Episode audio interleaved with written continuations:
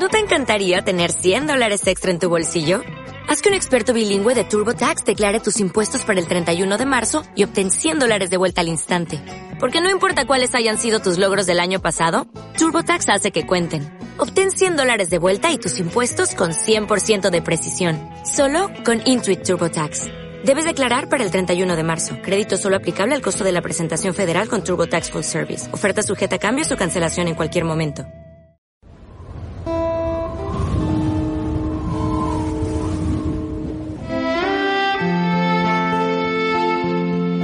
En aquel tiempo había una boda en Cana de Galilea y la madre de Jesús estaba allí.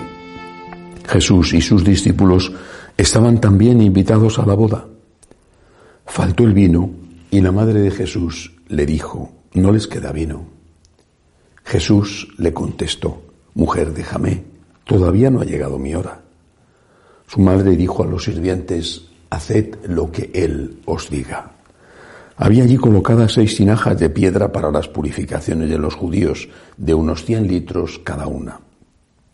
Jesús les dijo, llenad las tinajas de agua, y la llenaron hasta arriba.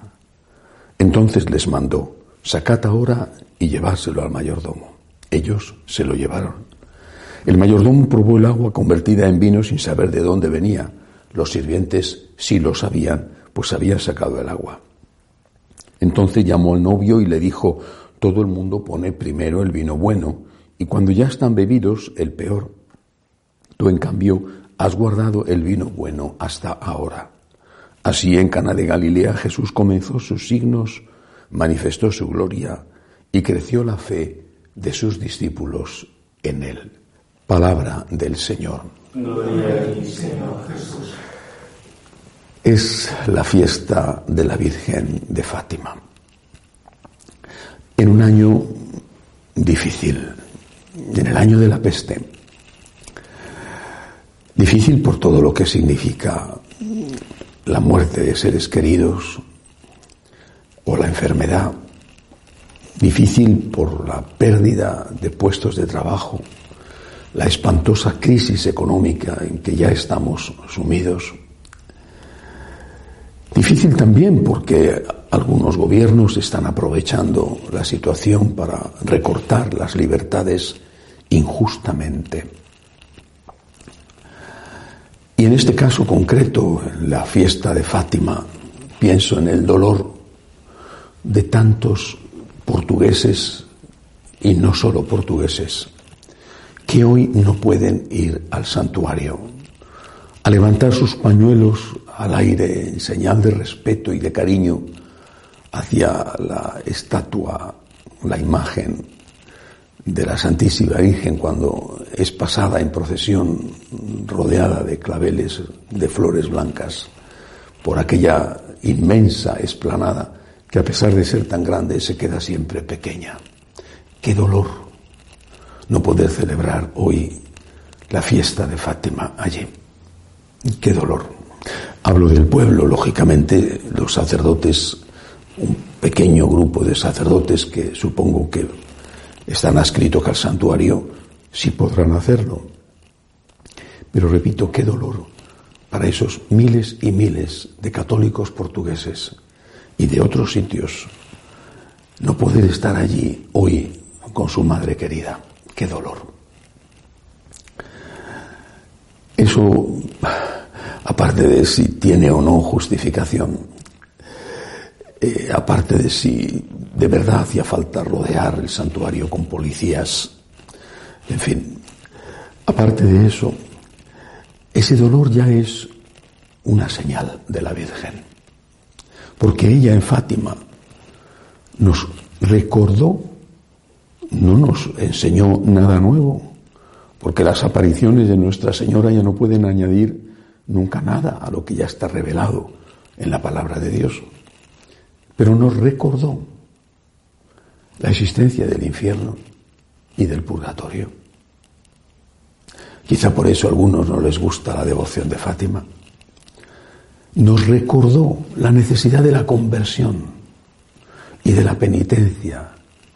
Conversión y penitencia precisamente para vivir en la tierra como en el cielo. Y sobre todo nos dijo que al final su corazón inmaculado triunfaría. Pues bien, este dolor de no poder celebrar la fiesta de Fátima en el santuario, unido al de no poder celebrar la Santa Misa en los templos en tantos sitios del mundo. Dolor compartido por muchos de los sacerdotes y por muchos de los fieles. Este dolor es parte de la penitencia. Y el Señor quizá lo está mandando a unos más que a otros. Es decir, a algunos no le supone ningún dolor no ir a Fátima y no le supone ningún dolor no ir a misa o no poder ir a comulgar. Quizá están sufriendo por otras cosas. Pero a nosotros sí que nos supone un gran sacrificio, inmenso sacrificio. Este dolor es parte de la penitencia por nuestros propios pecados, en primer lugar, y también por los del mundo, porque todo sacerdote, y no solo el sumo sacerdote de la antigua religión judía, sino que todo sacerdote tiene que ofrecer sacrificios por él mismo y por el mundo. Así es como tenemos que ver esto.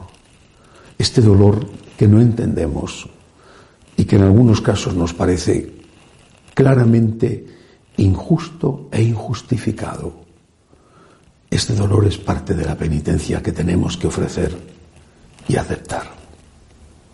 Precisamente por la conversión, primero por la nuestra, que lo necesitamos, no hay que olvidarlo, pero también por la conversión de todos aquellos que nos están causando este dolor. Tantas las manifestaciones que me llegan todos los días de ofensas al Señor. Una persona que conozco en Alemania paseaba aprovechando la posibilidad de hacerlo por un bosque cercano a su casa y se encontraba clavada a un árbol una imagen de Cristo crucificado totalmente destrozada. Cuánto odio a nuestro Señor, cuánto dolor para esta mujer que se puso enseguida a llorar. Logró llevarse el Cristo a casa, intentará restaurarlo, pero sobre todo sus lágrimas son las que purificaron esa imagen profanada. Cuánto dolor de parte de una señora que me escribe que ha podido ir a misa a un convento de monjas, que el capellán de las monjas que celebraba la misa en la homilía decía que los evangelios no son creíbles porque son inventos, reconstrucciones de parte de los eh, apóstoles y de los que vinieron después.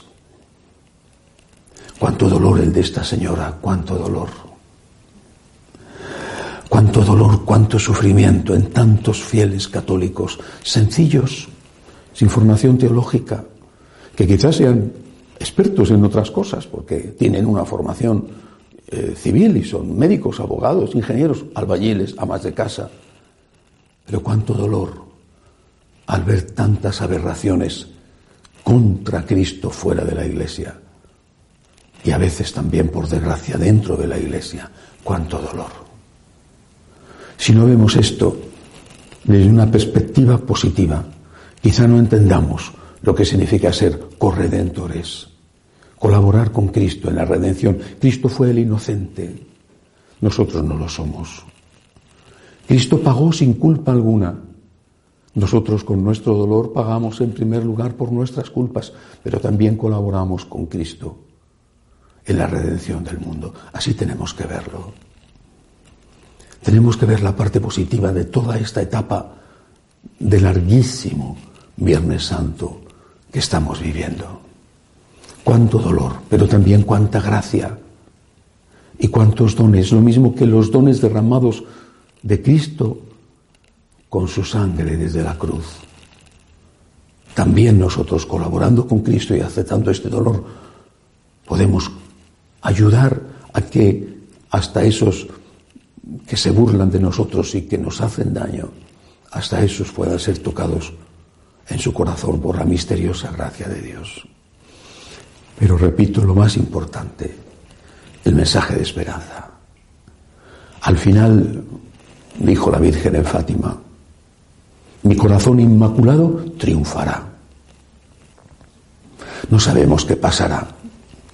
San Atanasio, expulsado varias veces de su sede episcopal, que, que defendía la divinidad de Cristo y la maternidad divina de María, y que por eso tuvo que dejar Alejandría como un proscrito, repito, varias veces. En una de las ocasiones escribía, mientras que estaba fuera de su diócesis, escribía a los católicos que habían quedado fieles en medio de los arrianos que se habían hecho con el poder en la diócesis y que eran la mayoría en la iglesia, que negaban la divinidad de Jesucristo como la niegan tantos dentro de la iglesia, por desgracia, hoy. Escribía, ellos tendrán los templos, vosotros tenéis la fe. Es la fe la que hizo los templos. Al final el corazón inmaculado de María triunfará. Quizá podrá parecer durante un tiempo que ellos tienen los templos, o ellos nos cierran los templos, o ellos nos impiden ir a los templos. Nosotros tenemos la fe. Y sabemos que este dolor es penitencia. Y eso es lo que la Virgen nos pidió. Penitencia por nuestros propios pecados, que los tenemos. Penitencia por los pecados del mundo, para que la gracia de Dios, la misericordia de Dios, la paciencia de Dios siga cayendo sobre cada uno de nosotros y sobre el mundo entero. Como decimos al rezar la divina, la coronilla de la divina misericordia, ten misericordia de nosotros y del mundo entero. Que la Virgen de Fátima nos proteja en este día. Que así sea.